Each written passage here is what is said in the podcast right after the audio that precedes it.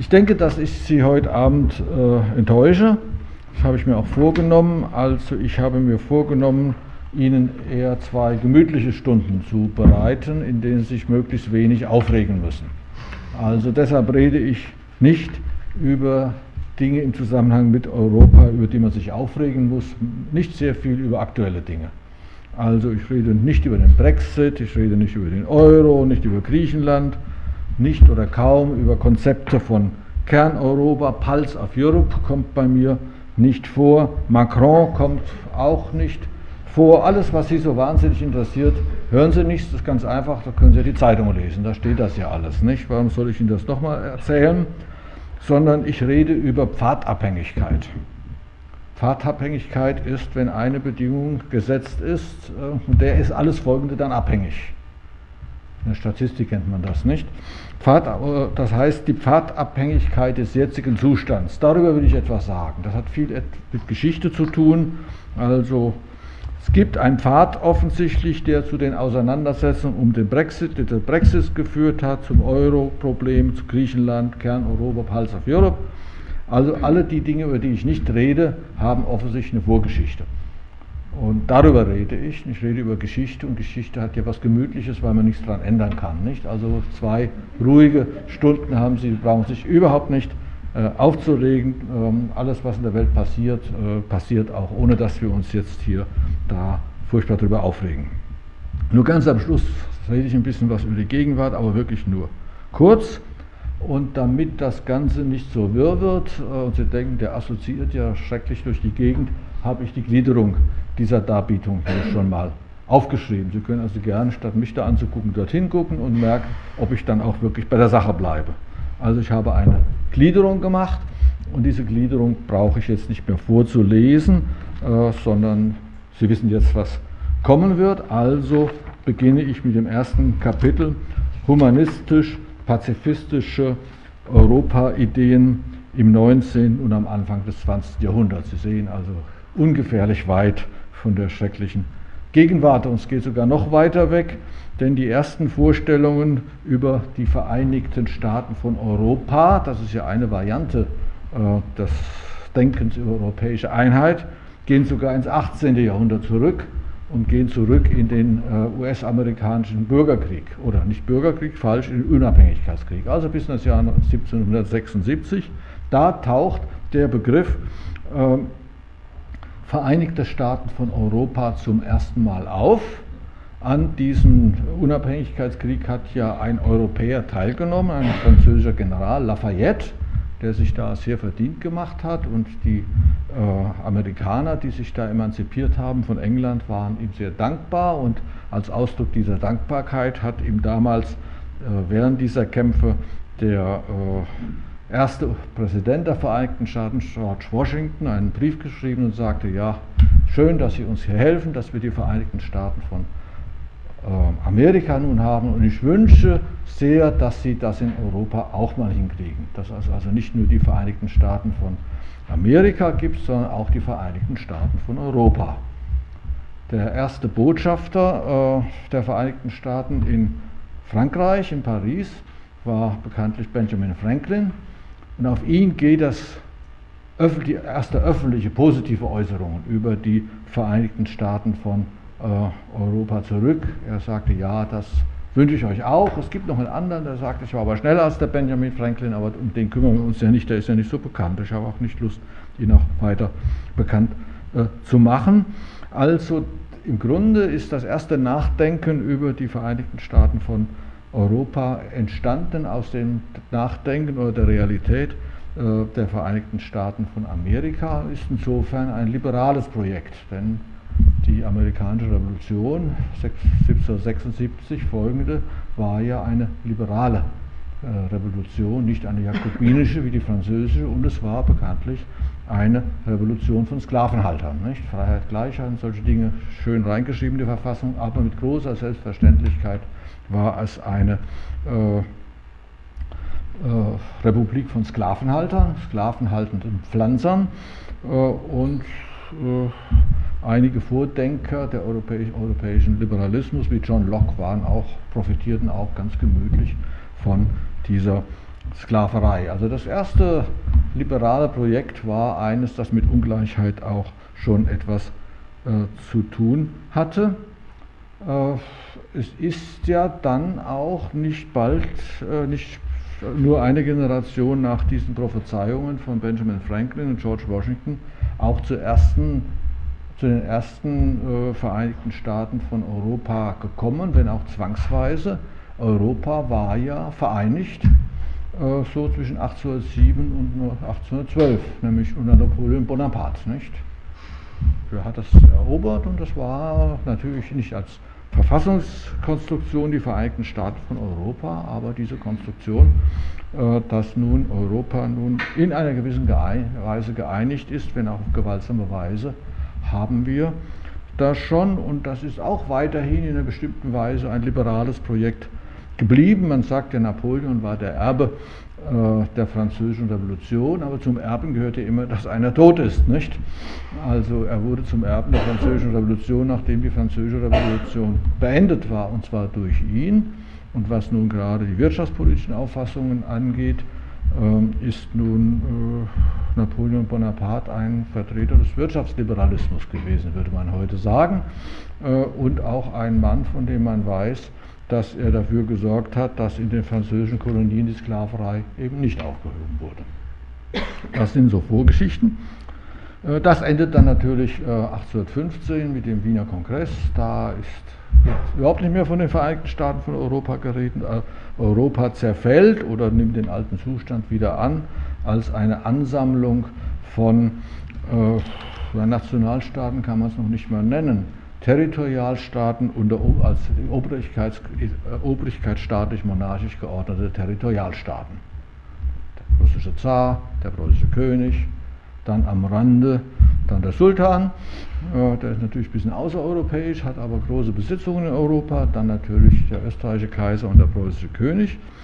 Äh, und das ist die Gegenordnung gewesen natürlich zum napoleonischen Frankreich und die Volksbewegungen, die dann entstehen zwischen 1815, Iberische Halbinsel vorher schon, bis 1848, sind Bewegungen gewesen für, gegen diese Fürstenherrschaft und für Nationalstaaten. Und der Nationalismus, der europäische, der dann entsteht, ist insofern eine relativ linke Bewegung gewesen, nämlich gegen die Monarchie und den Obrigkeitsstaat zugleich aber wieder nicht eine linke Regierung, weil sie auch ein Reflex gewesen ist auf diese schreckliche Fremdherrschaft äh, von Napoleon Bonaparte. Da ist also die Idee von der Vereinigten Staaten von Europa verschwunden und taucht dann wieder auf und da wird sie dann offiziell auf dem äh, zweiten internationalen Friedenskongress in Paris 1849 und da gibt es den Wortführer der Vereinigten Staaten von Europa, das ist der französische Dichter Victor Hugo.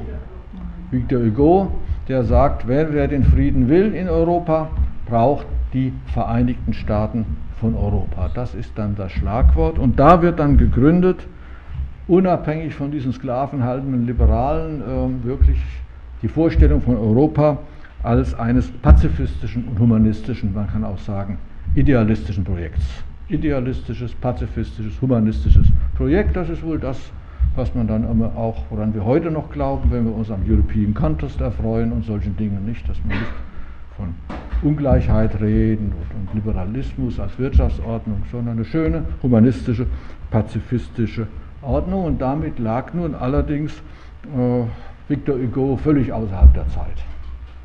Denn die Vereinigten Staaten von Europa, die hat er zwar proklamiert als pazifistisches und humanistisches Projekt, aber was gleichzeitig in dieser Zeit geschah, war ja der Kampf um den Nationalstaat. Es bilden sich jetzt die Nationalstaaten erst so richtig raus. Also in Deutschland haben wir noch nicht den Nationalstaat und die Demokraten und Nationalisten, beides zusammen, äh, waren gegen die Fürstenherrschaft für den deutschen Nationalstaat.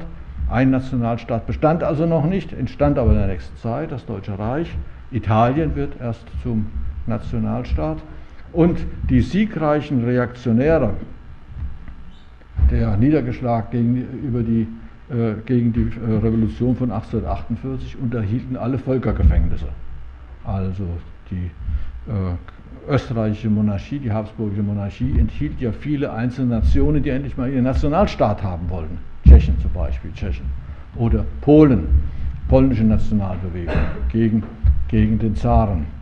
Äh, dann auf dem Balkan, nicht viele einzelne Nationen, die noch keinen Nationalstaat hatten. Also die Bewegung der zweiten Hälfte des 19. Jahrhunderts waren Bewegung für, den, für die Nationalstaaten.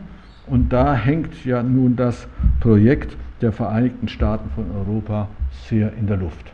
Hängt in der Luft, aber bekommt dann neue Aktualität am Ende des 19. Jahrhunderts, vor dem Ersten Weltkrieg und dann im Ersten Weltkrieg. Da wird die Idee von den Vereinigten Staaten von Europa wieder sehr populär als pazifistisches, humanistisches Projekt. Die Friedensbewegungen, auch die bürgerlichen Friedensbewegungen vor 1914, waren Bewegungen zugleich gegen die Nationalstaaten, genauer gegen den Imperialismus, der nun sich ausbreitete. Äh, insbesondere nachdem der Erste Weltkrieg ausgebrochen ist, in dem nun die europäischen Staaten übereinander hergefallen sind, wurde dann bei den Pazifisten, gerade auch in skandinavischen Ländern, äh, nicht nur der Pazifismus populär als ihr Anliegen, sondern auch eine Verfassung einer pazifistischen Ordnung, die Vereinigten Staaten von Europa. So viel zum ersten Punkt. Zum zweiten Punkt, gleichzeitig mit dem Populärwerden des Projekts der Vereinigten Staaten von Europa gibt es schon sozialistische, ja marxistische Kritik. Marxistische Kritik am äh, Projekt der Vereinigten Staaten von Europa mit zwei, einer sehr prominenten Theoretikerin und einem ebenso prominenten Theoretiker, nämlich Rosa Luxemburg und Wladimir äh, Ilyich Ulyanov genannt äh, Lenin, die beide sich gegen das Projekt der Vereinigten Staaten von Europa gewandt haben. Zuerst Rosa Luxemburg mit ihrem Aufsatz Friedensutopien, so heißt der Aufsatz, Friedensutopien vom Mai 1911. Und dann Lenin in seinem Aufsatz über die Losung der Vereinigten Staaten von Europa 1916.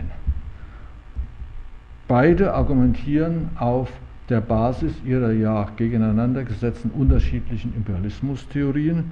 Und wer am schärfsten gegen dieses Projekt äh, der Vereinigten Staaten von Europa lautstark mit sehr deftigen Worten äh, Front gemacht hat, war Rosa Luxemburg.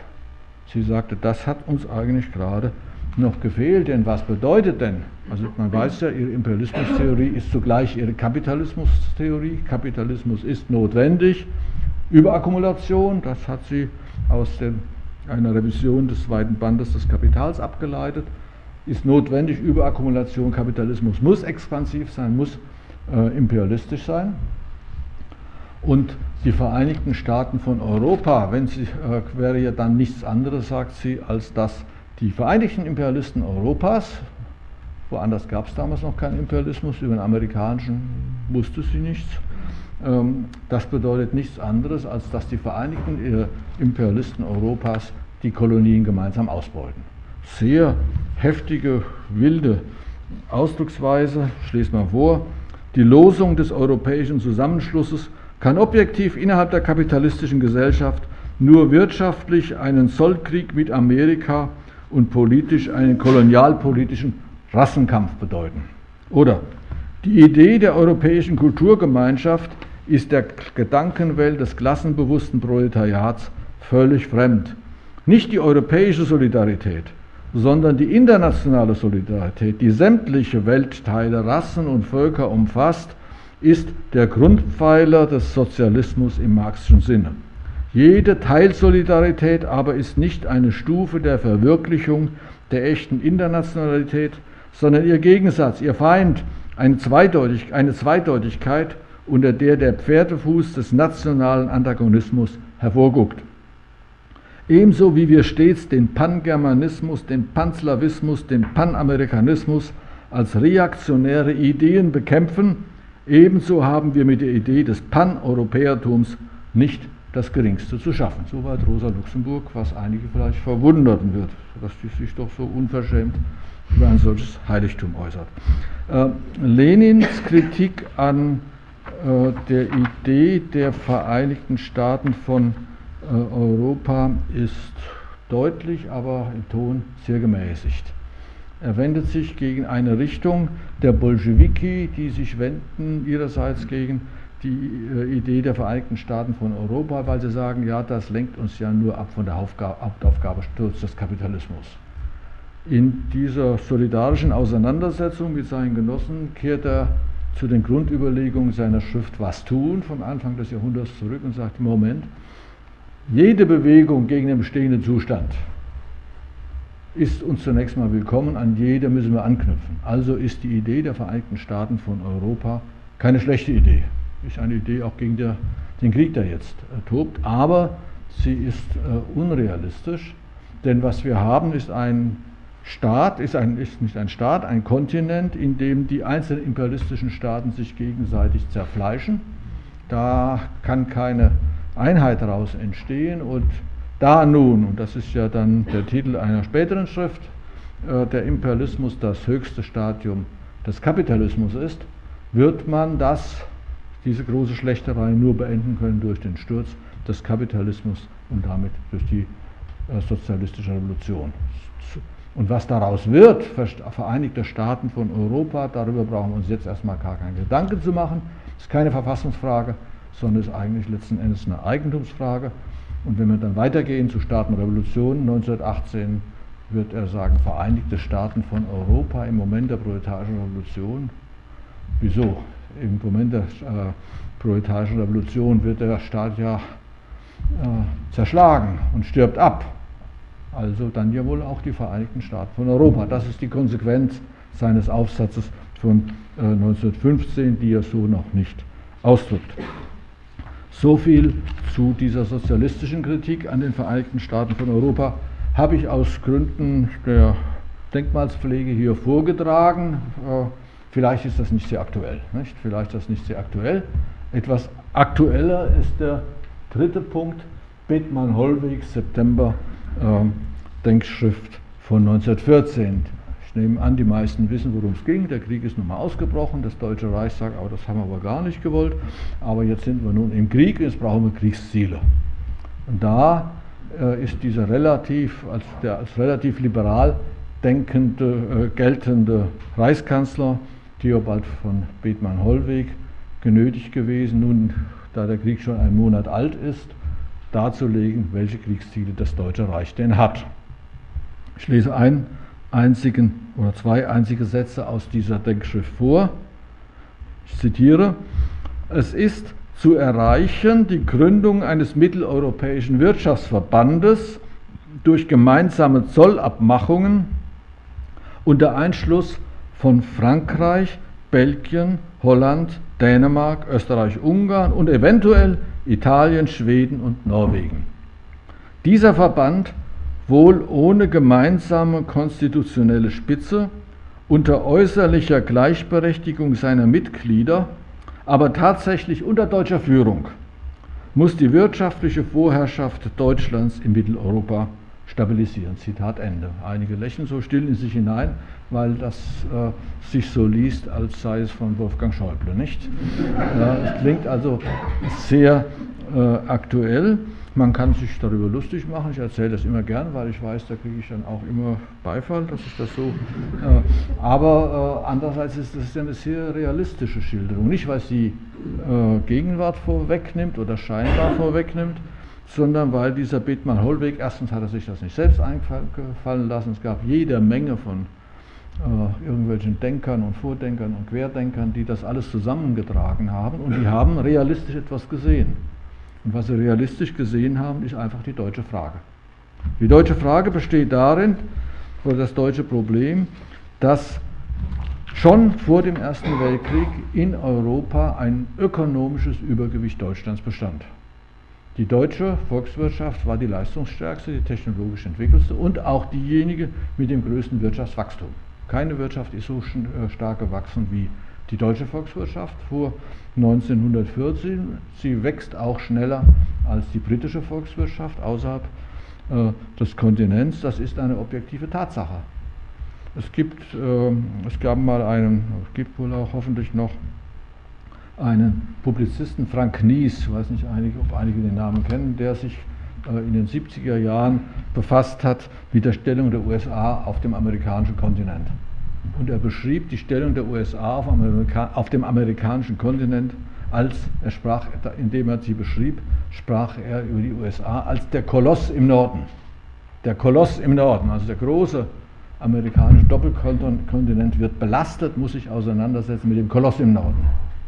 Und so, und jetzt äh, drückt Bethmann Hollweg, dieser doch etwas sanft auftretende Mensch, also nicht so ein Schreihals wie sein Kaiser Wilhelm, es drückt in diesem Satz von der notwendigen Hegemonie eigentlich nur aus, dass er sagt, ja, wir sind der, wir sind der Koloss in der Mitte Europas. Das ist eine Bürde bekanntlich, nicht? Das ist eine Bürde, wenn man Koloss ist und lauter so Schwächlinge um einen darum sind. Ähm, das muss irgendwie organisiert werden, nicht? So schreibt er das und damit entsteht nun tatsächlich das Europaproblem als das deutsche Problem. Äh, das heißt, das wäre doch eine kleine These von mir, die Europafrage ist die deutsche Frage. Die deutsche Frage und seitdem wird die deutsche Frage als Europafrage zwischen zwei Extremen äh, formuliert und auch hantiert. Entweder Europa unter deutscher Hegemonie oder Deutschland unter europäischer Hegemonie. Das klingt dann so schön, nicht wahr? Deutschland europäisieren und so. Das bedeutet, entweder geht es darum, dass dieser Koloss in der Mitte Europas, das ja Deutschland geblieben ist im ganzen 20. Jahrhundert, auch über zwei Weltkriegsniederlagen hinweg. Entweder, dass er gebändigt wird durch seine Nachbarn oder dass sie erdrückt. Das ist die deutsche Frage und die ist von der Europafrage nicht zu trennen. Zunächst einmal wird sie ja nun beantwortet durch die deutsche Kriegsniederlage 1918 und es beginnt dann die Bändigung Deutschlands, nämlich durch den Vertrag von Versailles. Die Entente-Mächte setzen sich auf dieses Deutschland drauf, halten es nieder, weil sie sagen, dieser Koloss in Europa, da müssen wir es machen wie bei Gullivers Reisen. Dieser Gulliver, der musste von den Lilliputanern ja auch festgehalten werden. Das ist dann die Ordnung von Versailles. Dahinter steckt natürlich diese schreckliche Erfahrung dieser Massenschlechterei im Ersten Weltkrieg, auf die es natürlich starke Reaktionen gibt. Und eine der Reaktionen ist verbunden mit dem Namen, den ich hier habe anschreiben lassen, Richard Kudenhofer Kalergi. Ich weiß nicht, wie prominent der Name ist. Das war ein österreichischer Adliger, 1884 geboren, 1972 gestorben, der äh, 1923 äh, ein Buch geschrieben hat, Pan-Europa, so hieß das Buch, Pan-Europa. Und er hat gegründet 1924 die Pan-Europäische Union. Er geht davon aus, dass im ersten Ergebnis, als erstens dieser furchtbare Erste Weltkrieg, dass das nicht mehr wiederkommen darf. Das muss vermieden werden und er geht von einem unerfreulichen Zustand aus, dass im Ergebnis des Ersten Weltkriegs Deutsch, Europa ja noch zersplitterter ist als vorher. Jetzt sind neue Staaten entstanden. Polen, Tschechoslowakei, Balkanstaaten. Und er sieht dann die Quelle neuer Kriege und entwickelt ein humanistisch, idealistisch, pazifistisches Projekt, die Vereinigten Staaten von Europa. Das ist dann wahrscheinlich so das Feinste bisher, was da gemacht worden ist. Da gibt es keine ökonomischen Interessen im Hintergrund. Das war in seiner äh, äh, äh, Pan-Europa-Union gab es Mitglieder wie Thomas Mann, war Mitglied in der Pan-Europa-Union, Albert Einstein, der nun wirklich ein Pazifist gewesen. Also eine außerordentlich lautere, idealistische, radikal-pazifistische Utopie, so kann man es nennen, die allerdings aber gar nicht aus irgendwelchen bösen Absichten, sondern aus technischen Absichten sozusagen, nicht den ganzen europäischen Kontinent umfassen sollte, sondern es soll also eine, ein Pan-Europa geben, das nicht, was, das nicht mehr unter der Hegemonie äh, dass Deutschland von Bettmar-Hollweg steht, sondern auf der Basis von Gleichberechtigung räumlich allerdings so, dass Europa von Bettmar-Hollweg einbegreift. Daneben soll es Russland und dann schon die Sowjetunion, Sowjetrussland ist draußen. Es gibt also mehrere Vereinigte Staaten, also die Vereinigten Staaten von Pan-Europa. Dann spricht er von einem russischen Bundesreich, dann von einem britischen Bundesreich, von Panamerika, USA und die lateinamerikanischen Staaten und schließlich ähm, von einem ostasiatischen Reich. Damals gab es auch den ersten deutschen Friedensnobelpreisträger, der glaube ich auch nicht mehr sehr bekannt ist, Ludwig Quidde ist der Mann. Ein Mitglied der Deutschen Demokratischen Partei, ein Radikaldemokrat. Einige, die viel Eisenbahn fahren, kennen ihn vielleicht noch. Ein ICE ist nach ihm benannt, Ludwig Quidde. Das ist also der deutsche Friedensnobelpreisträger, der erste. Und diese Idee der Vereinigten Staaten von Europa findet sich auch in einem deutschen Parteiprogramm, nämlich im Heidelberger Programm der SPD von 1925. Immerhin dann auch doch von zwei prominenten Sozialisten entworfen, nämlich Karl Kautsky und Eduard Bernstein. Das ist sozusagen die Europa-Idee im Zustand, der, der Unschuld damals gewesen. So, jetzt mache ich einen Sprung und schreibe in Juni 1940. Aber was ist, was, was ich mir denn dabei dabei gedacht habe? Natürlich Juni 1940. Was ist der Juni 1940? Juni 1940 ist der Moment, in dem Europa geeinigt ist unter deutscher Führung, nämlich nach der Niederwerfung Frankreichs. Und wir haben im Juni 1940 ist im Grunde die Utopie oder die Dystopie, wie man will, von Bethmann-Hollweg von 1914 erfüllt. Vom Nordkap bis Sizilien, von, von der Atlantik bis nach Polen hinein ist Europa geeint im Faschismus. Und es gibt ja auch die Idee der Kooperation, auch die Praxis der Kooperation zwischen Vichy, Frankreich und dem Marschall, Marschall Pétain und Hitler. Das ist organisierbar sozusagen. Da ist also unter schrecklichen Bedingungen das vereinte Europa im Sinne von Bethmann-Hollweg äh, erreicht. Äh, das Problem ist natürlich, dass Hitler das gar nicht will weil das für ihn eine Zwischenstufe ist. Er hat ja schon Polen überfallen, die Sondereinsatzkommandos zur Judenvernichtung sind schon am Werk und diese Herstellung dieses Bethmann-Hollweg-Europa der Vereinigten Staaten von Europa unter deutscher Hegemonie ist ja nur gedacht als Versuch, den Rücken freizuhalten äh, zum Angriff auf die Sowjetunion.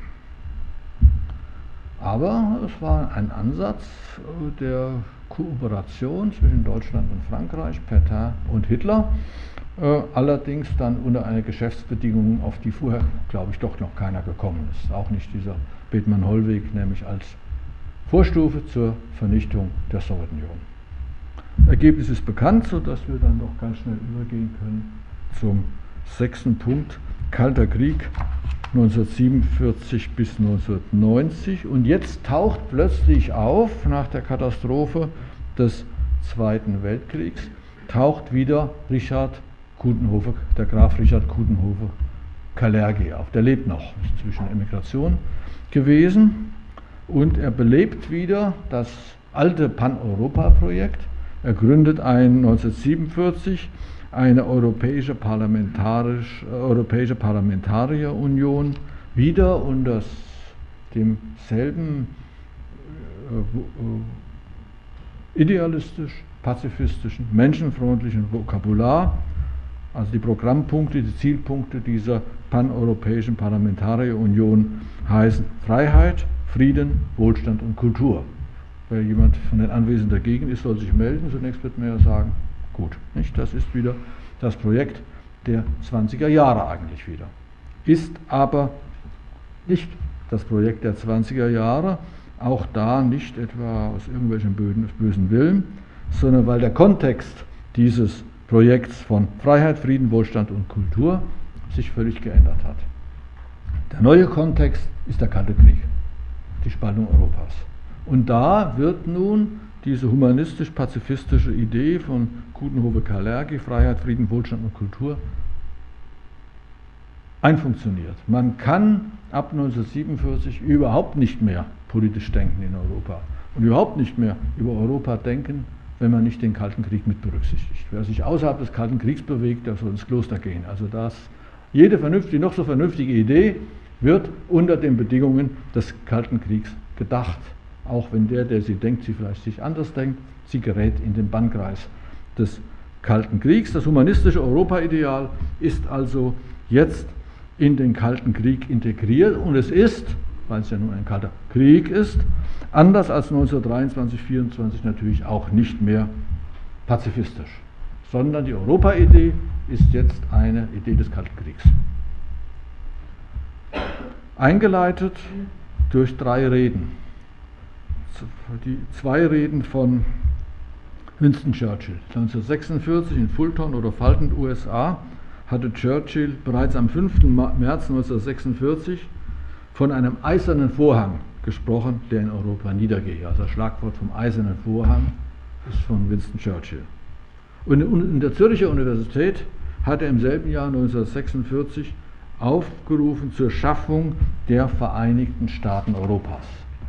Schaffung der Vereinigten Staaten Europas und es wird behauptet, er selbst hat behauptet, dass diese doch sehr menschenfreundliche Idee der Vereinigten Staaten Europas von den Schriften von Richard äh, Kudenhofe Kalergi inspiriert gew gewesen sei. Und dann kommt die dritte Rede, ein Jahr später, nämlich die Rede äh, des US-amerikanischen Präsidenten Truman im März 1947, in der er den Kalten Krieg aus, ausruft. Da wird also Kudenhofes äh, Kalergis Idee einfunktioniert in den Kalten Krieg. Das ist eine kalte Kriegsidee jetzt plötzlich. Äh, und die, die äh, Vereinigten Staaten von Europa werden jetzt ein ausschließliches Projekt des Westens. Und was der Westen ist, kann man ja ideengeschichtlich dann wieder darlegen, nämlich Freiheit, Frieden, Wohlstand und Kultur, das sind die westlichen Werte im Kampf gegen das Reich des Bösen. Alles, was jetzt im, äh, im Zeichen Europas passiert, passiert automatisch im Zeichen des Kalten Kriegs. Also Europa, das ein Einigungsprojekt sein sollte, ist ein Spaltungsprojekt. Von der anderen Seite ja auch. Wir haben ja dann als Antwort auf den Marshallplan ja auch ähm, den Rat der gegenseitige Wirtschaftshilfe im Osten. 1949 wird der Europarat gegründet. Da gehört immerhin zu, zu den Mitgliedern des Europarats gehört das neutrale Schweden immerhin noch dazu. Aber am Grundcharakter des neuen Westeuropa als eines Instruments des Kalten Kriegs ändert sich da nichts und im selben Jahr, in dem der Europarat gegründet wird, wird dann auch die NATO gegründet wird. Und jetzt äh, stellt sich natürlich die, Frage, äh, wie verhält sich das denn zum deutschen Problem, das ich formuliert habe am Beispiel, erst, äh, am Beispiel des Ersten Weltkriegs.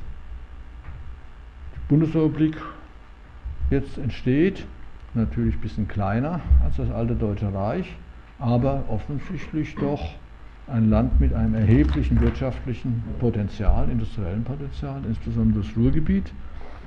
Und wenn die deutsche Frage innerhalb der Europafrage bisher lautete, soll nun Europa von Deutschland beherrscht werden, von Bethmann Hollweg bis Adolf Hitler, oder soll es kontrolliert werden von Europa? Steht die auch, wenn auch so ein bisschen eingewickelt, äh, auch noch innerhalb dieses westeuropäischen Projekts? Es ist ja ein besiegtes Land, das da jetzt dazugehören soll. Die äh, und sie, die, die im Stehung begriffene Bundesrepublik gehört auch noch nicht dazu. Sie ist nicht in der NATO und sie ist nicht im Europarat, sie ist ein besiegtes Land, ist also draußen, hätten also ganz formal äh, eigentlich noch den Zustand von Versailles kontrolliert.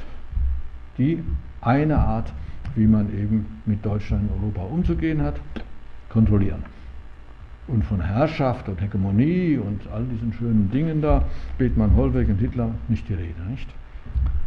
Und da taucht ein Politiker auf, der auch schon 1946 von den Vereinigten Staaten von Europa gesprochen hat. wer wird es wohl sein? Konrad Adenauer, nicht? Konrad Adenauer im Jahr 1946 entwirft, hat er sein, Ende 1945 hat er schon in einem Brief sein Projekt äh, der Integration Westdeutschlands in ein, westlichen Bündnis, ein westliches Bündnis, um die Sowjetunion aus Europa wieder herauszudrängen, entworfen, in einem Brief an den Duisburger Oberbürgermeister.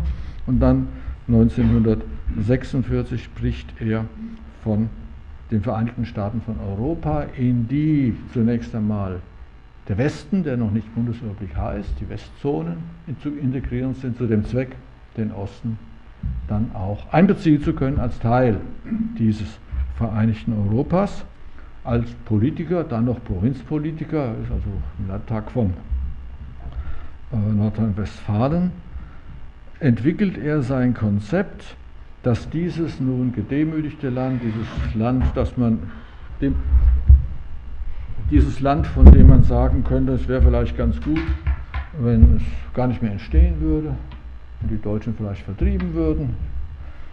Das wäre natürlich auch wieder schlecht, weil dann viele andere Länder ein Minderheitsproblem hätten.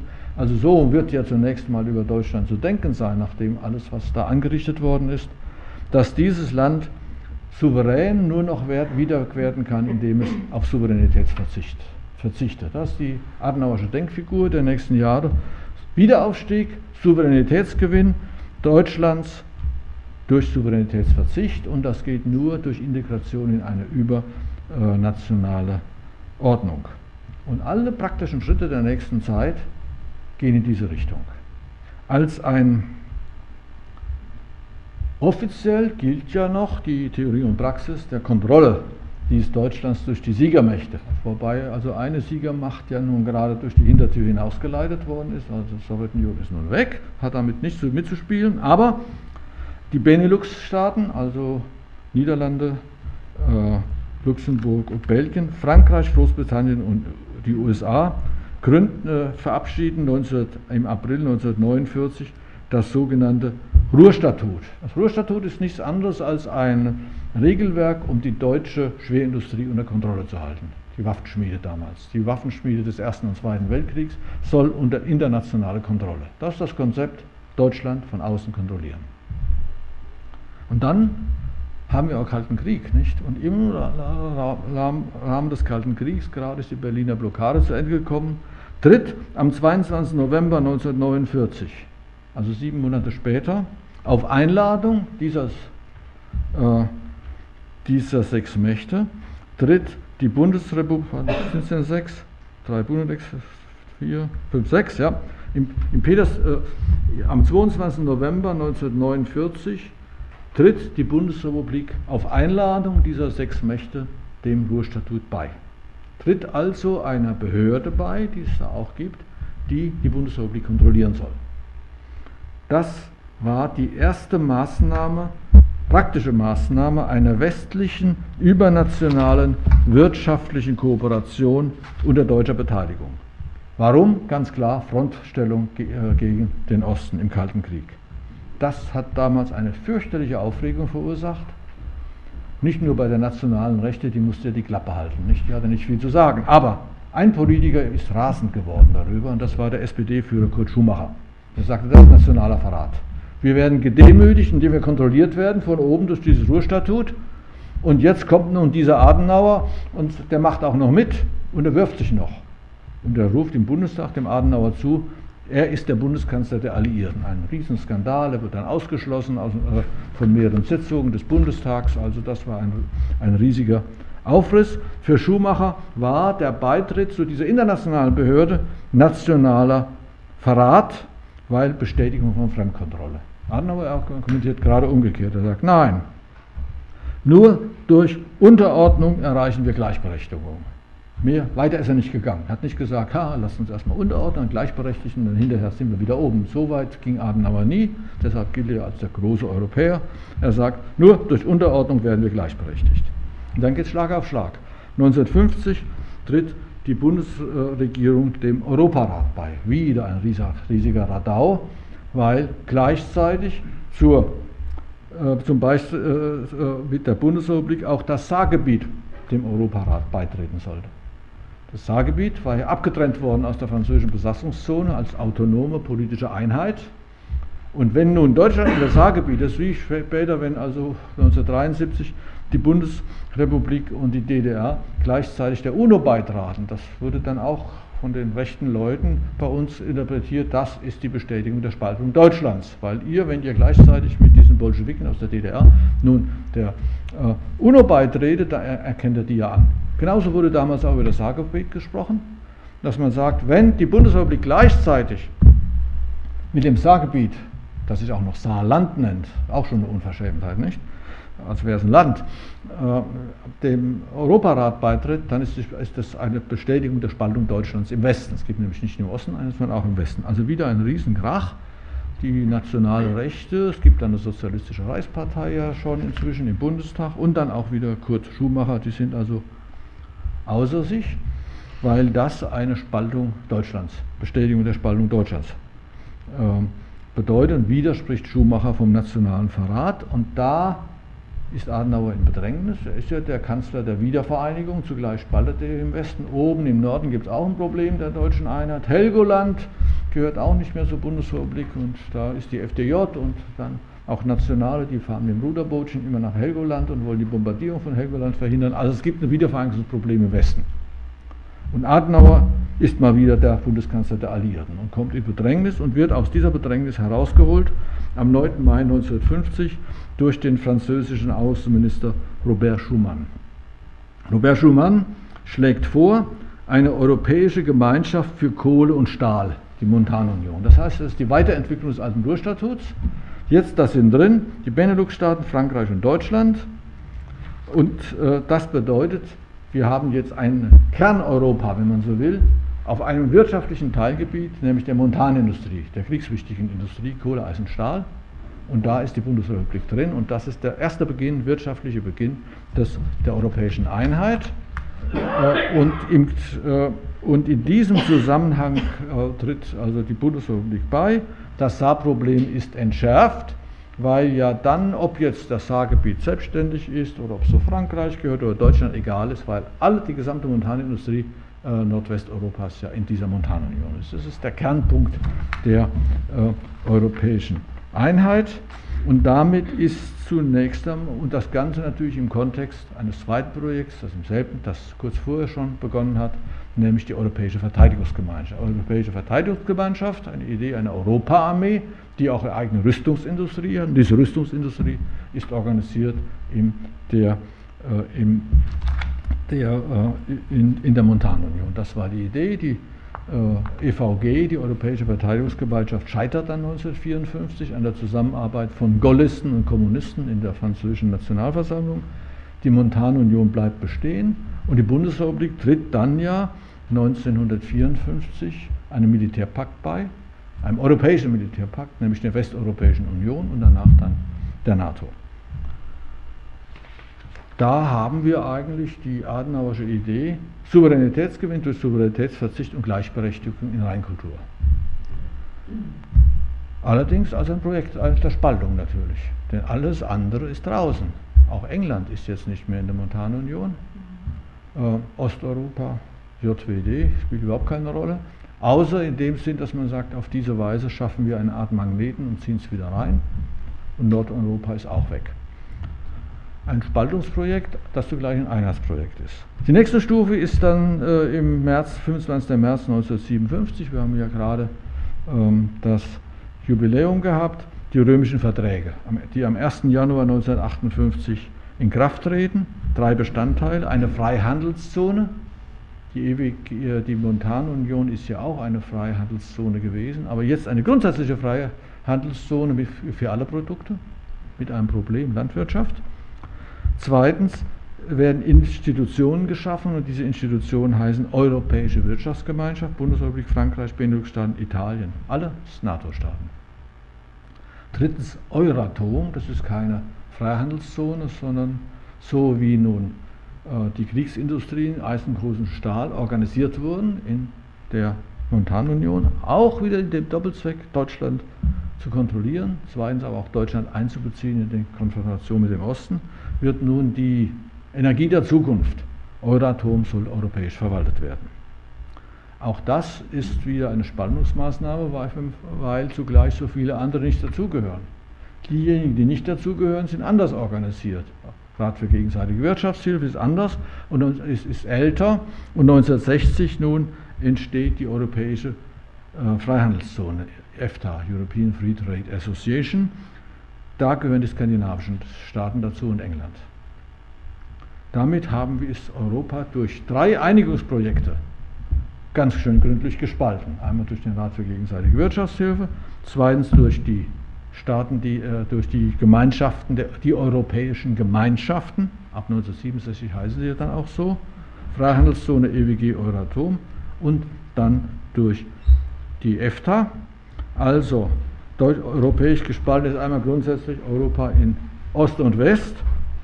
Dann ist es äh, gespalten durch die EWG, durch Süd-, Mittel- und Westeuropa und dann Nord- und Nordwesteuropa. Ab 1973 zeigt sich, dass, lassen wir den Osten mal weg, innerhalb dieser westlichen Gemeinschaften die EWG eigentlich das Erfolgsprojekt ist. Sie wirkt als Magnet zunächst einmal nicht auf den Osten. Da ist ja magnetische Kräfte werden dadurch eine Mauer da äh, erstmal wirken, gehindert, aber sie wirkt magnetisch auf die EFTA. Die EFTA löst sich langsam auf und wird Teil der EWG. Dänemark Groß und Großbritannien treten von der EFTA in die Europäische Gemeinschaft über. Es kommen dann Portugal, Finnland, Österreich, das neutrale Österreich, das im Kalten Krieg neutrale Österreich und Schweden. Und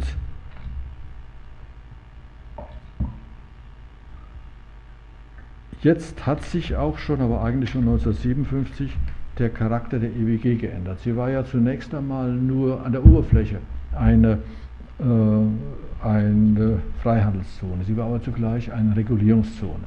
Produktion und Vertrieb von Stahl, Eisen und Kohle waren reguliert. Es wurde festgelegt, wie viel wird produziert, wie viel wird verkauft. Das ist also kein Freihandelsprojekt. Das Gegenteil ist also, würde ich sagen, nicht sehr freiheitlich, sondern ist irgendwie registisch. Äh, mit der EWG kommt nun noch das Problem dazu, dass die Landwirtschaft integriert werden muss, was man auch nicht über Freihandel machen kann. Aber zunächst einmal ist durch der Gedanke des Freihandels verstärkt worden 1957 durch die EWG und seit 1973, seit 1973, als die anderen dazukommen, ist die äh, EWG oder die jetzt heißt Europäische Gemeinschaften vor allem eine Freihandelszone, nicht mehr eine Regulierungszone, sondern eine Freihandelszone. Hat auch etwas damit zu tun, dass um das Jahr 1973 herum ja insgesamt in Europa oder in der ganzen westlichen Welt der Wirtschaftsstil sich enorm ändert. Es beginnt die Zeit des sogenannten Neoliberalismus, des Marktradikalismus und das sind solche Dinge wie Regulierung, Planung, also die, äh, äh die Montanunion hat eine Planungsbehörde gehabt, die verschwinden nun, es beginnt nun der Marktradikalismus auch im westeuropäischen Raum. Zur Erfolgsgeschichte dieser EWG gehört nun auch, dass sie als Magnet wirkt, vor allem nach, Süd, nach Südeuropa und nach dem Ende der sozialistischen Staatenwelt 1990. Aber zunächst mal in Südeuropa. Als dann 1974 in Portugal eine tatsächlich unglaublich eine Revolution stattfindet, war ja zunächst mal auch noch unklar, wohin sich dieses Europa dieses Portugal orientieren sollte. Da war eine schrecklich starke kommunistische Partei, gehört ja eigentlich auch nicht dazu. So, äh, die, und dann gab es auch noch irgendwelche mit Fantasie begabte Offiziere, die sagten, nein, also wir wollen also nicht kapitalistisch sein, sondern wir wollen eher mit äh, unseren ehemaligen Kolonien Wirtschaftsraum bilden und die mit den äh, Kommunisten, da ist ja ganz klar, dass mit denen kein Europa zu machen ist. Da findet 1975, einige von uns werden das ja mit großer Aufmerksamkeit verfolgt haben, eine heftige innenpolitische Auseinandersetzung in Portugal statt. Wohin steuert dieses Land? Die Entscheidung wird dann getroffen über mehrere Wahlen, insbesondere über die Wahl zur Nationalversammlung, äh, zur, äh, zur verfassungsgebenden Versammlung 1975 und es gewinnt die Sozialistische Partei von Mario Soares mit der Parole äh, Europa con nosso, Europa mit uns. Wir wollen nach Europa und wollen da nicht hier mit äh, unabhängig sein oder mit Afrika was machen. Nein, wir wollen unbedingt in die EG rein. Und das war sehr faszinierend. Er hat eine riesige Mehrheit bekommen, weil das war ein Wohlstandsraum. Die Südländer kommen, auch Italien im Süden hat ja Aufschwung gehabt in den 60er Jahren. Und die Südeuropäer, die noch dazukommen, die wollen auch da rein. Also sagen, das ist ein Wohlstandsraum. Und so erweist sich nun diese EWG oder erweist sich die Europäischen Gemeinschaft als ein ganz starker Magnet für eine kapitalistische Integration. So, jetzt komme ich zum siebten Punkt. Seit 1990, da schreibe ich dann oft äh, etwas unverschämt darüber, deutsche Dominanz. Ich erinnere nochmal an die deutsch-europäische Frage. Beherrschung Deutschlands durch Europa oder Beherrschung Europas durch Deutschland? Diese Frage stand sehr scharf im Moment der Wiedervereinigung. Margaret Thatcher wollte das nun gar keine deutsche Wiedervereinigung bekanntlich, Mitterrand bekanntlich auch nicht äh, und, und äh, Kohl sehr geschickt wusste, wir können äh, diese deutsche Wiedervereinigung, obwohl die Amerikaner uns da schon helfen werden, im Grunde nur akzeptabel machen, wenn wir wieder die alte Adenauerische Idee, nämlich Souveränitätsgewinn durch Souveränitätsverzicht, hochleben lassen. Und er bietet an, ja, dieses Deutschland, das wiedervereinigte Deutschland, das wir wollen und das wir jetzt auch haben, soll kontrolliert werden durch Europa. Deshalb ist er der große Europäer. Und dann gibt es zwei etwas mit von Bedenken geplagte europäische Regierungschefs oder Staatschefs, Giulio Andreotti in Italien und François Mitterrand, die damals wohl Bedingungen gestellt haben. Sagt, ja, also da können wir nichts Nein zu sagen. Es sei denn, es geschieht etwas. Da wir sehen, Deutschland wird kontrolliert. Deutschland integriert sich. Und so entstand die Idee der Europäischen Währungsunion. So entstand der Euro. Dass man dachte, also die, vorher war ja ein ständiges Thema ja schon gewesen, nach dem Zusammenbruch des Währungssystems von Bretton Woods 1973 die furchtbar starke D-Mark. Also sollte auf dem Altar äh, der europäischen Einheit die D-Mark geopfert werden. Verzichtet auf eure D-Mark, macht gemeinsame Währung mit uns. Das hat nun äh, bei in wirtschaftsliberalen Kreisen bei uns, in Bankkreisen insbesondere keine Freude ausgelöst. Aber die Schaffung des Euro sollte das zentrale Mittel sein, um dieses Deutschland weiter zu kontrollieren. Und die Bereitschaft, jawohl, wir wollen nicht über euch herrschen, sondern hier habt ihr unsere D-Mark und wir machen eine gemeinsame Währung. Heute wird das ganz anders diskutiert, dass man sagt, ja, dass man, ja, aber man kann einfach durch solche kosmetischen Dinge, institutionelle Dinge, eine Grundtatsache, dass das eben die dynamischste Wirtschaft Europas ist, nicht aus der Welt schaffen. Da verkehrt sich alles ins Gegenteil. Damit haben wir dann durch eine Maßnahme, die die deutsche Dominanz verhindern sollte, die Provokation der deutschen Dominanz. Und dann haben wir nun alle Merkmale äh, der deutschen Dominanz. Äh, das hat nichts mit der Bundeswehr zu tun, hat nichts mit deutscher Herrschsucht zu tun und auch nichts mit Nazis oder so, sondern hat einfach mit wirtschaftlicher Stärke etwas zu tun. Und diese wirtschaftliche Stärke drückt sich vor allem aus im Exportüberschuss. Eine leistungsfähige Ökonomie, man merkt, da ist eine Diskussion mit Macron, wo dann auch die Kanzlerin sagt, ja, es ist ja wirklich peinlich, dass wir so tüchtig sind. Nicht? Was sollen wir nur machen gegen unsere Tüchtigkeit? Das ist halt so. Nicht?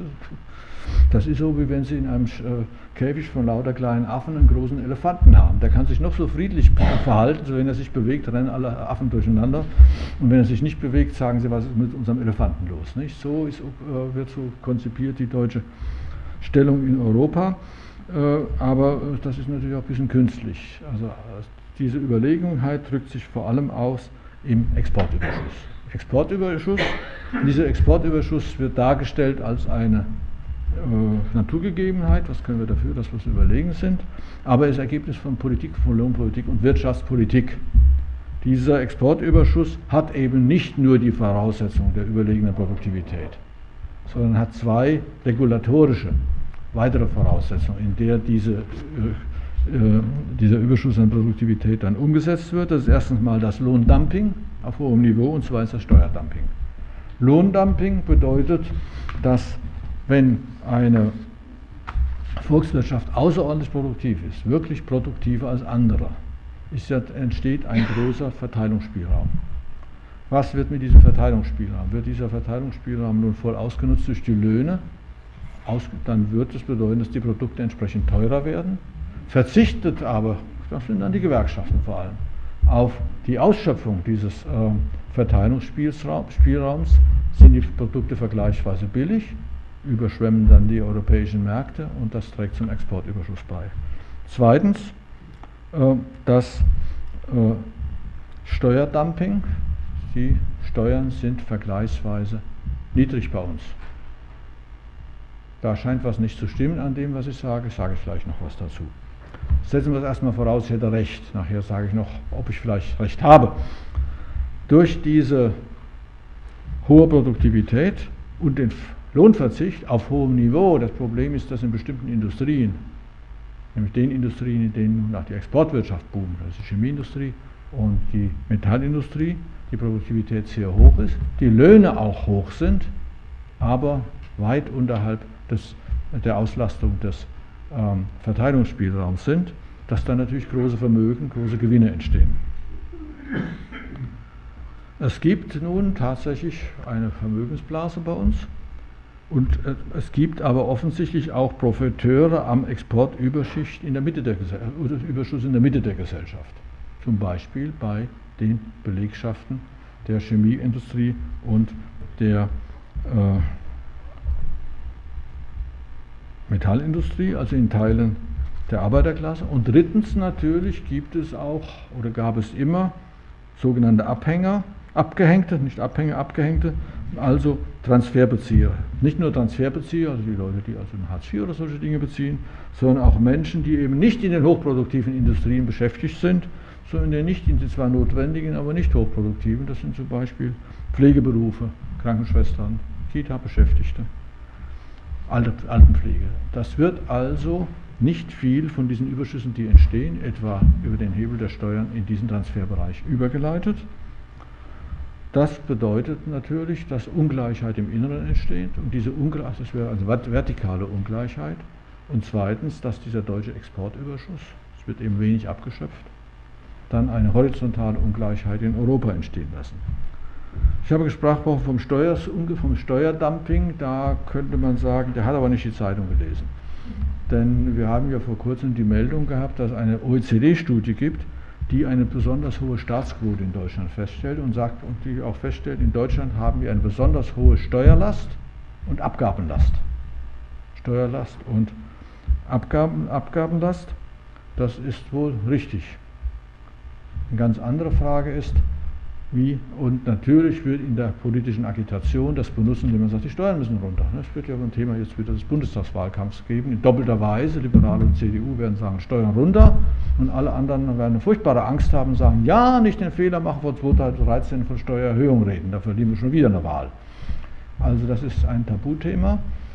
Äh, es geht äh, nicht, wahrscheinlich geht es auch gar nicht um Steuererhöhungen, sondern um die Verteilung der Steuerlast.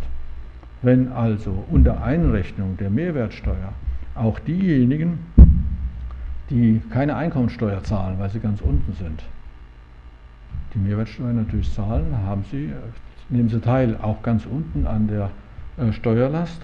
Und in der Mitte, da wird dann von dieser berühmten äh, kalten Progression gesprochen, ist die Steuerlast vergleichsweise hoch, aber ganz oben ist sie wirklich ganz gering. Ganz gering. Es geht eigentlich nicht um die Steuerlast. Steuerdumping bedeutet nicht, dass äh, zu niedrige Steuern äh, erhoben werden bei uns, sondern, das wäre eine etwas falsche Argumentation von links, sondern dass die Steuerlast falsch verteilt ist, also oben zu gering ist und unten und in der Mitte zu hoch. Damit haben wir innerhalb, das merkt man, die ganze Zeit rede ich schon nicht mehr über Europa und das aus, guten, aus meines Erachtens gutem Grund. Wir haben eine Ungleichheit in der Bundesrepublik, eine privilegierte Oberschicht, sehr reich, eine Mitte, die gespalten ist, Arbeitnehmer, Chemie, Elektroindustrie, äh, die, äh, die nun tatsächlich auch profitiert vom Exportüberschuss, andere in der Mitte, die offensichtlich absteigen und dann unten. Die Mitte, die Mitte ist polarisiert, hier grassiert Abstiegsangst. Da kommt nun auch noch eine europäische Behörde ins Spiel, nämlich die Europäische Zentralbank mit ihrer Zinspolitik und so wird für Teile der Mittelschicht, die was auf dem Konto haben, die äh, Europäische Zentralbank und damit Europa auch noch äh, zum Gegner, der ihre Vermögen da abschmelzen lässt. Das ist Nährboden auch für die äh, AfD, ja, sodass wir ein Ergebnis haben. Es sammeln sich große Vermögen, unabhängig von Europa, aber in Deutschland oben.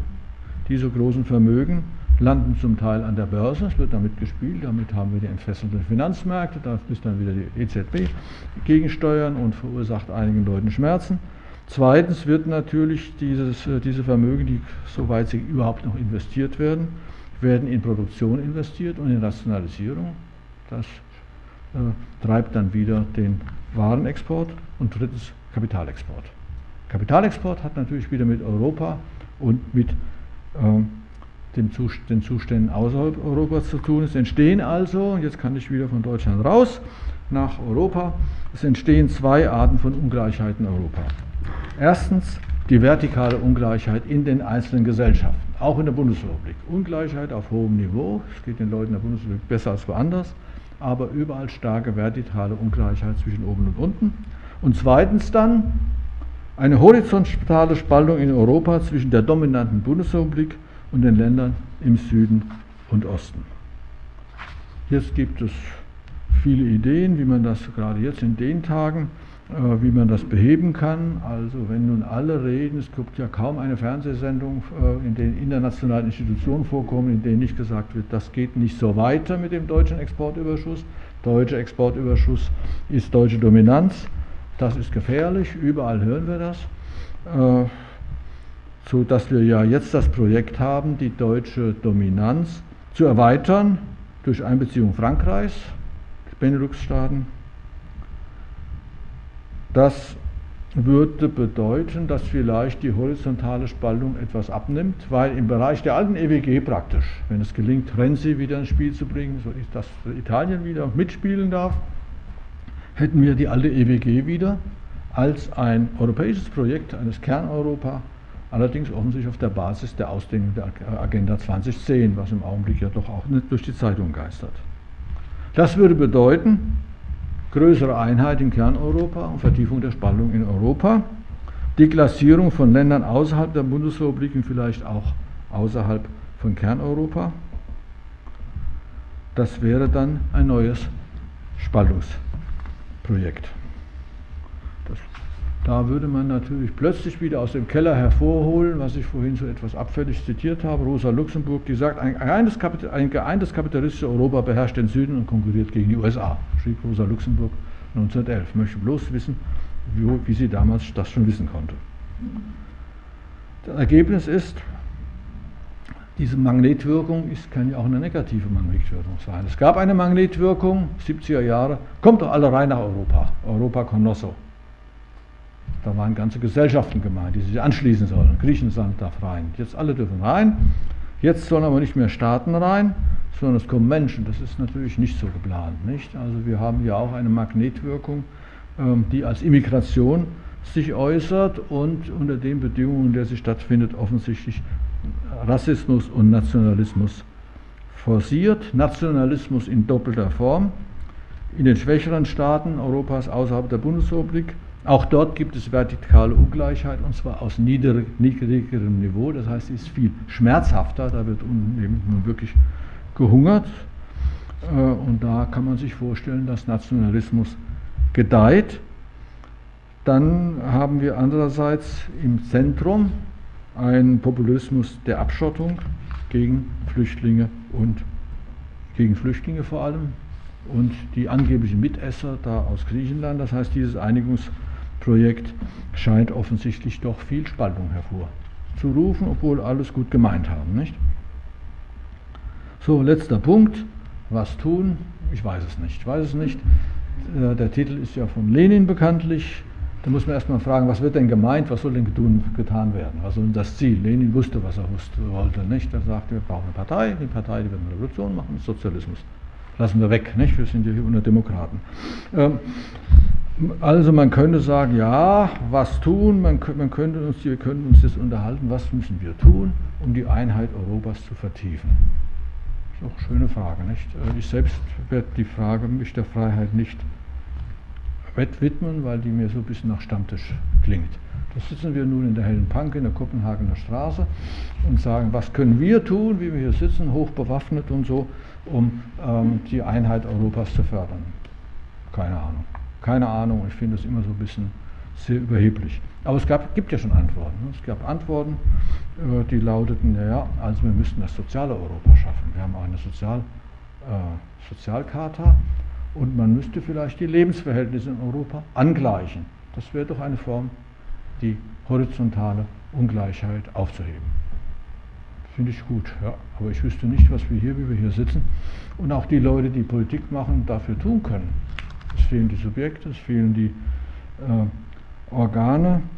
Äh, es gibt ja dieses wunderbare und völlig erfolglose Buch von Thomas Piketty, noch 2013, der in seinem letzten Teil des Buchs, der nie behandelt wird, wunderbare Vorschläge gemacht hat. Also man müsste die großen Vermögen besteuern, man müsste die Erbschaftssteuer richtig empfindlich machen äh, und man müsste praktisch dafür sorgen, dass in jeder Generation bei Null wieder angefangen wird und die äh, im Vermögen und dass das Geld abgeschöpft wird und in wichtige Projekte gesetzt wird. Eine wunderbare Idee. Äh, für die Katz. Nicht? Also äh, kaum hat er diese Idee niedergeschrieben, hat er den damaligen Wirtschaftsminister Gabriel besucht und hätten ihn am liebsten wieder rausgeschmissen. Er sagte, das fehlt mir gerade noch. Gerade haben wir eine Wahl verloren mit, mit einem ähnlichen Programm. Also das ist, also wir können das uns wünschen, können wir machen nicht, aber es ist völlig belanglos. Äh, man sollte, ich weiß nicht, was man machen kann, aber man könnte vielleicht sagen, ja, man beschränkt sich, und jetzt argumentiere ich nationalistisch, Sie haben es ja kommen sehen, auf dem Bereich, wo Institutionen vorhanden sind und wo man irgendwas tun kann, indem man sich dann vielleicht mal dem Bereich zuwidmet, für den man nun tatsächlich als Staatsbürger verantwortlich ist. Und das ist die Bundes für uns die Bundesrepublik Deutschland, für die Franzosen, die haben was anderes, nicht? Und da ist natürlich die große, es wird immer so, auch in der politischen Diskussion, jetzt in beginnenden Wahlkämpfen gesprochen, gerade von der Partei der Linken, dass man die vertikale Ungleichheit in Deutschland durch Aufhebung des Lohn- und Steuerdumpings in Deutschland als Beitrag zugleich zu größerer horizontaler und vertikaler Gleichheit in Europa befördern soll. Finde ich gut. Äh, was mich ein bisschen stört, ist, dass dieses Projekt als ein Projekt unter anderem behandelt wird. Da gibt es noch so viele andere Projekte. Eine Fokussierung auf diesen Punkt wäre, glaube ich, etwas, damit kann man keine großen Wahlen gewinnen, aber ein bisschen. Nicht? Und man hat vor allem einen Punkt, wo man sagt, das wäre eigentlich unser Job, dass man darum kämpft. Erfolgreich wird es auch nicht sein, aber es ist nicht so äh, äh, Wolkenkuckucksheim-artig, wie man sagt, wir wollen mehr Gleichheit in ganz, ganz, Europa. Dafür sind wir einfach nicht zuständig. Es gibt, wir können nichts, auch als Wählerinnen und Wähler, nichts tun, äh, um über die europäischen Institutionen für mehr Einheit zu sorgen. Ja gut, es gibt das Europäische Parlament. Das Europäische Parlament ist so mächtig wie der Deutsche Reichstag unter dem Kaiser Wilhelm. Also das ist kein Hebel, nicht? Andere Hebel sind auch nicht stärker, aber darum müsste man kämpfen, nicht? Um die Beseitigung der äh, riesigen vertikalen Ungleichheit in Deutschland, die dann auch unter Umständen ein ganz, ganz kleiner, winziger, kein strategischer, aber das, was man halt so machen kann als Mensch, der da in der hellen Panke sitzt und redet, nicht, dass man sagt, das ist das, das zentrale äh, Projekt. Es gibt andere Vorschläge, aber darüber wollte ich heute Abend ja nicht reden, weil es in Zeitung steht. Neues Währungsregime. Einzelne Länder müssen sich schützen können, etwa durch die eigene Währung weiß man nie, in welche Richtung es geht. Ob man sagt, da schmeißen wir die faulen Griechen raus oder ob man sagt, geben ihnen die Möglichkeit, sich zu schützen. Sehr zweischneidig, so ist es. Wenn man am Stammtisch etwas sagt, weiß man nie, wer es hört. Nicht? Äh, das könnte, wenn es gelänge, den deutschen Währungsexportüberschuss dämpfen. Aber wie man das herbeiführen kann, weiß ich nicht. Deutsche Selbstbeschränkung wäre besser, aber deutsche Selbstbeschränkung klingt wieder sehr idealistisch. Ich fände es schön, wenn man sagt, Abbau der Ungleichheit in, Deutschland. Da werden die Gewerkschaften gefragt, da sind die Steuerpolitik gefragt. Das wäre es. Äh, ob das nun ein Weg ist, um Europa zu einen und so was, weiß ich nicht. Weiß ich nicht. Also vielleicht, das ist jetzt wahrscheinlich doch etwas unverschämt, sollte man gar nicht so viel über Europa reden, weil es dauernd über wichtigere Dinge, von wichtigeren Dingen ablenkt, ablenkt nämlich die Beseitigung des Steuerdumpings und des Lohndumpings, so dass ja heute ein Bildungsabend sein sollte und keine Kampfveranstaltung, kehre ich jetzt auch gern nochmal auf den Weg der Belletristik, der schönen Literatur, ins Jahr 1848 zurück, damit Sie merken, der tut uns nichts, der will uns nur was erzählen, nicht? das beruhigt ja auch. Ähm, da gab es ja nun die Revolution von 1848 und da gab es ein ganz schreckliches Blutbad in Wien. In Wien ist die Armee des Kaisers Franz Josef, das ist der beliebte mit Sissi, ähm, der hat, ist da, hat einmarschieren lassen in Wien und ein fürchterliches Blutbad äh, anrichten lassen, und zwar unter der Anführung eines Kroaten. Der hatte einen Rang, Banus, weiß der Kuckuck, was das ist, müssen Sie es wissen wissen. Der Banus äh, Jelacic, das war der Schlechter von Wien. Und ganz Europa, das ganze demokratische Europa hat sich aufgeregt über den Banus Jelacic, was das für ein Blutsäufer war. Also der hatte so einen angenehmen Ruf wie Pinochet heute, nicht? Alle regten sich auf über das schreckliche Geschehen in Wien. Und da gab es eine Zeitung in Köln, das war die Neue Rheinische Zeitung, Chefredakteur äh, Karl Marx, und die hatten ihren Hausdichter. Dieser Hausdichter hieß Ferdinand Freiligrath, der war Mitglied des Bundes der Kommunisten, später wurde Nationalist, aber das ist eben später gewesen. Da war er ein guter Freund von Marx und äh, war ein revolutionärer Dichter. Und der sagte seinen Mitdemokraten, jetzt hört mal auf, dauernd über diesen Blutsäufer Jelacic da euch aufzuregen, wollt ihr internationale Brigaden dorthin schicken oder das wollt ihr machen oder Trauergottesdienste machen. Was kümmert euch drum? Es ist schlimm, ganz schlimm. Wir können es nur nicht ändern, es ist passiert. Und dann sagt er, kümmert euch mal um euren Kram. Der Hauptfeind steht im eigenen Land. Das war dann später Karl Liebknecht und er hat es sehr schön bedichtet. Das Gedicht lese ich am Ende vor, oder die Verse, dann können wir diskutieren. Also er sagt, ja Deutschland, ein Erheben, ja Deutschland, eine Tat. Nicht wo im roten Dolman einherspringt der Kroat, das ist der Blutsäufer Jelacic. Nicht wo vom Huf der Rosse das Donauufer bebt, nicht wo vom Stephansturme der weiße Rauch sich hebt, nicht wo aus Sklavenmörsern die Brandraketen sprühen, nicht dorthin, ernster Norden, gewaffnet sollst du ziehen, nicht dorthin sollst du pilgern zur Hilfe, zum Ersatz, Solidarität mit Griechenland. Allwärts, um Wien zu retten, steht du an deinem Platz. Räum auf im eigenen Hause, räum auf und halte Stich. Den Jelacic zu jagen, wirf deinen Jelacic. Und ich denke, wir werden in der BRD so ein paar Jelacics finden, die wir beflügeln können.